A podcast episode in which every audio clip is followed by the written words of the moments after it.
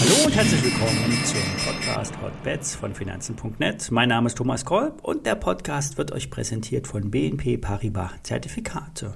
Oder der Rubrik Licht an erklärt Volker Meine von der BNP die unterschiedlichsten Produktstrukturen, unter anderem auch Unlimited Turbo Optionsscheine, die wir hier sehr gerne einsetzen. Wenn ihr mehr dazu erfahren wollt, klickt auf den Link in den Show Notes unter Licht an.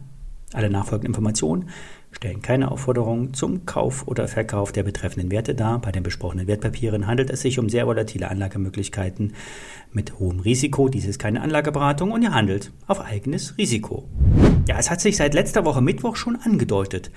Ein Wetterumschwung an der Börsenfront könnte eingesetzt haben. Zwar könnte auch alles mit dem kleinen Verfall zusammenhängen, der am Freitag abgewickelt wurde, es könnte aber auch der große Abschwung kommen.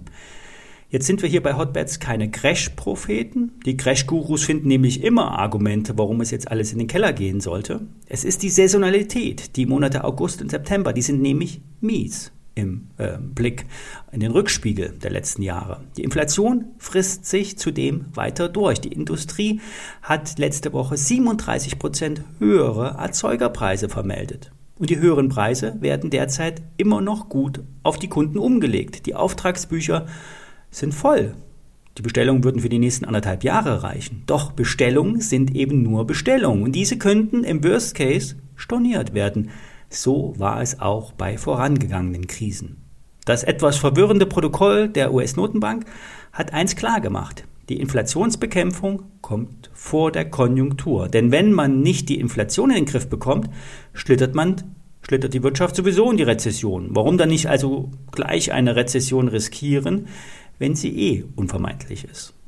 Das ist jetzt alles äh, sehr aus einer Art Helikoptersicht. Die Signale könnten immer auch anders gedeutet werden. Genauer und vor allen Dingen emotionsfreier sind die Charts. Fallende Hochs, tiefere Tiefs, steigende Umsätze, Indikatoren, gleitende Durchschnitte. Das sind die Angaben, die auf einem Druckbarometer der Börse stehen. Seit Mittwoch fallen die Kurse. Jede Erholung wurde abverkauft und neue Tiefs gemacht. Die Umsätze sind zwar weiterhin mau, die Big Boys könnten aber bald mehr ihre Aktien auf den Markt werfen. Versteht mich nicht falsch, wir könnten auch nur einen kleinen Hicks haben und bald sehen wir neue Zwischenhochs. So eine Long-Short-Story, äh, so eine Variante gibt es bei Apple. Wie ihr wisst, hatte ich ja bei Apple äh, bei rund 154 Dollar einen Short proklamiert. Dass die Aktie nun 20 Dollar höher steht, das ist bitter für mich. Ich habe nämlich den Trade laufen lassen. Für Long spricht, Apple hat eine sehr hohe Indexgewichtung. Wer steigende Indizes will, kauft diese unter anderem mit der Apple hoch. Apple ist eine starke Marke, hat augenscheinlich keine Absatzprobleme und könnte sogar die neue äh, Version des äh, Luxus-iPhones bald 100 Dollar teurer in die Stores bringen. Die Hardware-Produzenten wurden schon mal angewiesen, reichlich iPhone-Teile vorzuproduzieren. Warren Buffett hat unlängst noch einmal zugekauft und hält nun über 40 Prozent seines Portfolios in der Aktie. Jeder andere Portfolio-Manager würde dafür gefeuert werden. Die Risikomanager hätten das sowieso gar nicht so weit kommen lassen. Für Buffett ist es aber kein Problem. Der macht nämlich eh, was er will und das sehr erfolgreich. Bei Apple ist, die, ist der Cashflow nämlich entscheidend. Ähm, ob die Aktie nun bei 200 oder 100 Dollar steht, das ist für das Berkshire Hathaway Portfolio nämlich nicht so wichtig. Beim Blick auf die Charts wurde bei der Marke von 174 Dollar ein DBW aktiviert, ein Descending Broadening Wedge. Das ist eine Chartformation, die vor allen Dingen bei Projekt 30, einer kleinen, aber feinen Börsencommunity, gepostet wurde. Und in dem Punkt 5 im DBW wurden die oberen Ziele aktiviert und diese liegen bei 218 Dollar und könnten sogar bis 227 Dollar führen. Die Aktivierung eines DBWs äh, bedeutet aber nicht, dass es hier sofort einen Durchmarsch gibt. Die Kurse könnten durchaus fallen, würden allerdings beim abermaligen Überschreiten der aktuellen 173,47 ihre Zündung erhalten. Der Turbo würde dann über dem Allzeithoch bei 183 Dollar ausgelöst. Wer diesen Trade spielen will, legt sich auf die Lauer und holt sich einen Long. Ein Beispielschein stelle ich euch in die Show Notes.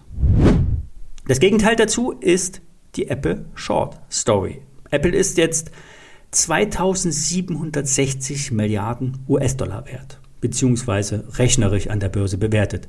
Das ist nämlich äh, nur theoretisch relevant, denn niemand kann Apple kaufen. Zudem, die Aktien liegen in festen Händen und sind eine Art Basisinvestment bei fast allen Asset-Managern. Sogar die Schweizer Notenbank hält nicht unbedeutende Teile in ihrem US-Dollar-Portfolio. Äh, Für Short spricht, fast sieben Wochen steigt die Aktie nun an. Mit Ausnahme einer Woche wurden nur große grüne Kerzen abgeliefert. Und letzte Woche wurde nun erstmalig eine Kerze mit einem langen Docht und einem kleinen Körper gebildet. Ein bearisches Signal. Genau an dieser Stelle konnte nun der Abwärtstrend vom Hoch nicht überwunden werden. Würden wir nun diese Woche Anschlussverkäufe sehen, bei guten und starken Umsätzen, könnten beim Unterschreiten der 170-Dollar-Marke die ganze Apple-Story ins Rutschen kommen. Denn wenn so eine stark gewichtete Aktie fällt, reißt sie nämlich den ganzen Laden, die ganzen Indizes mit nach unten. Ich bleibe short.